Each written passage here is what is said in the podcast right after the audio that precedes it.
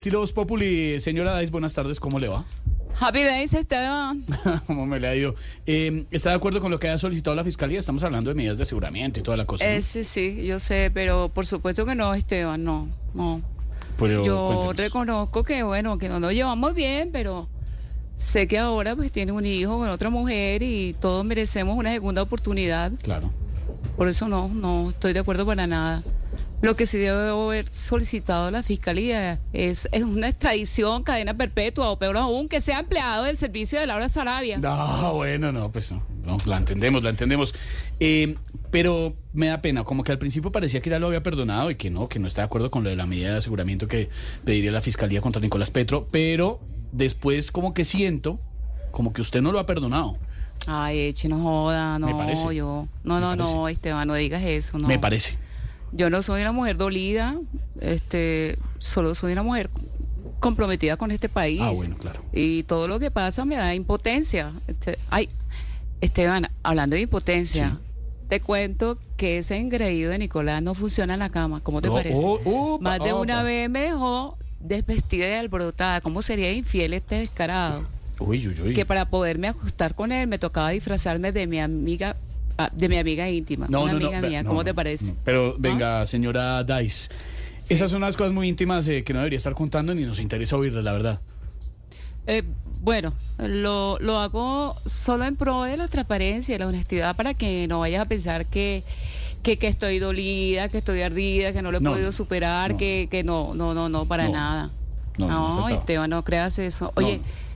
te cuento otra cosa de este miserable Nicolás. ¿Qué pasó? Le hicieron un examen y le salió el hígado graso.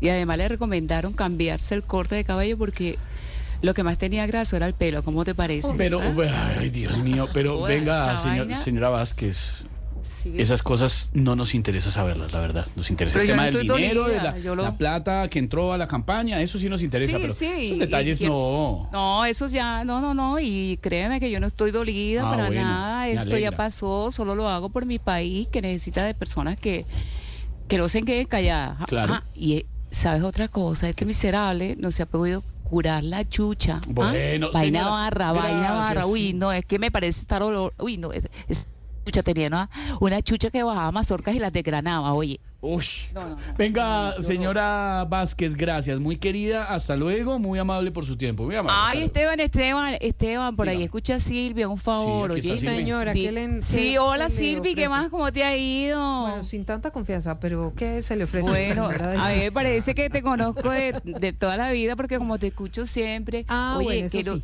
Sí, que no se te olvide de guardar todas las conversaciones de WhatsApp con el esposo, que una no sabe ¿Le cuándo las va a necesitar, no, es un reconocimiento, ¿Cómo? una recomendación mía, sí, de mí, ¿oíste? Sí. Aquí por ya- favor, por Vamos a hacer lo propio, uno nunca sabe, Esteban. Eh, Uno nunca sabe y hija proja hay que tenerla, Silvi, ¿ok?